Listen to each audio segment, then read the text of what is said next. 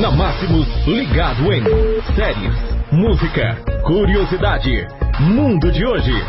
Oi, opa! Hoje, quarta-feira, dia 4 de março, trazendo o Ligado em de hoje, falando sobre os filmes, lançamento de filmes neste ano de 2020, nesse mês de março.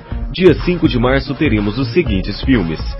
Dois Irmãos, Uma Jornada Fantástica, Brains, O Boneco do Mal, A Suspeita, Solteira Quase Surtando, Queen Slim e Sapatinho Vermelho Sete Anões.